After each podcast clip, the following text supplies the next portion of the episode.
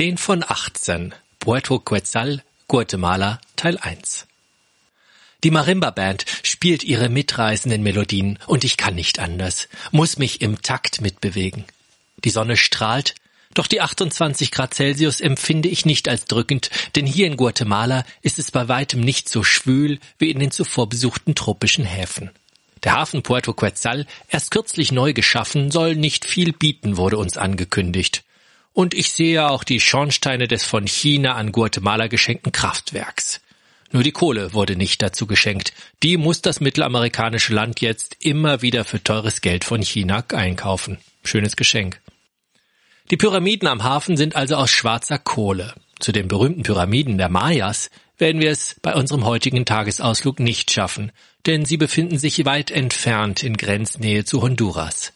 Doch dass Puerto Quetzal, benannt nach dem Landesvogel und der Währung, nicht zu bieten hätte, stimmt auch nicht ganz, denn für die Dauer unseres Aufenthaltes wurde ein Zeltdorf am Anlegesteg errichtet, wo bunt gewebte Tücher, Taschen und Perlenmosaike verkauft werden.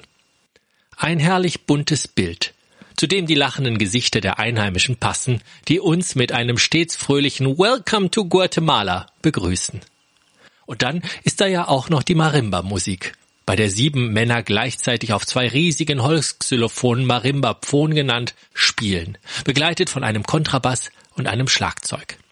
Was für ein wunderbarer Start in die Exkursion. Unser heutiger Begleiter heißt Hector. Er ist 28 Jahre alt, und auf meine vorsichtige Frage, ob auch er zu den 60 Prozent der Bevölkerung indigener Herkunft gehört, hier also einem der 24 Maya-Stämme, erzählt er mir, dass er das selbst nicht wisse. Dafür berichtet er von seiner Frau und seinen drei kleinen Kindern. Das vierte wird im April geboren. Sein Architekturstudium hat er abgebrochen. Es war ihm zu schwer.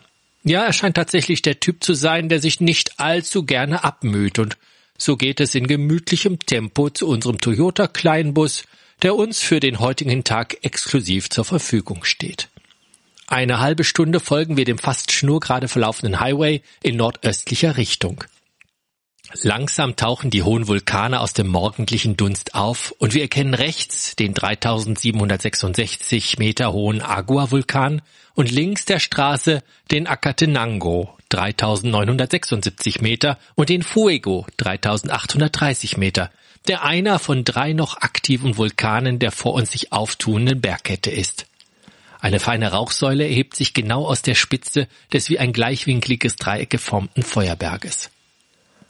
Rechts und links der Straße befinden sich die Zuckerrohrfelder, und immer wieder überholen wir einen mit diesem kostbaren Rohr beladenen LKW.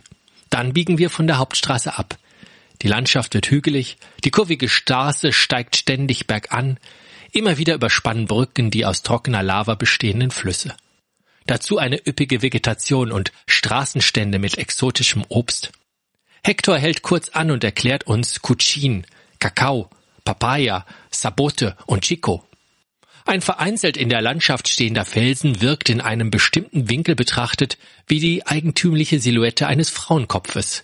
Und so heißt die Formation auch Prinzessin von Merendilla, so dass Hector uns auch gleich die tragische Geschichte dieser schönen Maya-Fürstin erzählt. Nun wechselt das Bild der landwirtschaftlichen Produktionsflächen. Hier wird Kaffee angebaut. Dass die Kaffeesträucher von größeren Bäumen beschattet werden, beeinträchtigt zwar die Erntequantität, Dafür würden die Kaffeekirschen und damit auch die Bohnen aber langsamer reifen und eine bessere Qualität entwickeln, berichtet unser Führer. Die kurzweilige Fahrt bringt uns nach Ciudad Vieja, wörtlich übersetzt alte Stadt. Es handelt sich um die zweite Hauptstadt Guatemalas, nachdem ihr durch die Spanier gebauter Vorgänger durch die Mayas zerstört worden war. Hier steigen wir an der 1534 errichteten Kathedrale aus, die in reinstem Weiß getüncht ist und sich in ihrer gedrungenen Form wunderbar vor dem blauen Himmel abzeichnet. Ich schieße begeistert Fotos, wobei ich mich bemühe, auch den Aschespeinen Vulkankegel als Motiv in den Hintergrund aufzunehmen. Unser kleiner Bummel führt uns vorbei am Rathaus und über den in Tellerform geschnittenen riesengroßen Benjamini-Feigen bestandenen Platz zu den Resten des ehemaligen Gouverneurspalastes und zurück. Ciudad Vieja ist heute fast ein Vorort für die wenig später, also auch im 16. Jahrhundert geschaffene dritte Hauptstadt des Landes La Antigua Guatemala, kurz La Antigua genannt. Die Stadt mit ihrem in einem regelmäßigen Schachbrettmuster angelegten Straßensystem fiel dann einem Erdbeben zum Opfer, sodass die Hauptstadt noch einmal verlegt wurde, und zwar in das 45 Minuten entfernte Guatemala City. Doch diese 4 Millionen Stadt wollen wir uns gar nicht ansehen. Hauptthema unseres Ausflugs soll das mit nur 35.000 Einwohnern deutlich kleinere La Antigua sein, wo sich trotz des Erdbebens so viel erhalten hat, dass die Stadt heute ein UNESCO-Weltkulturerbe ist. Und das zu Recht. Doch bevor wir uns mit den baulichen Sehenswürdigkeiten beschäftigen, zeigt uns Hector den Wochenmarkt. Und die hier so zahlreich geparkten Linienbusse. Ich bin von diesen charaktervollen Gefährten begeistert. Farbe lieben die Guatemalteken und hat jeder Bus ein anderes Design.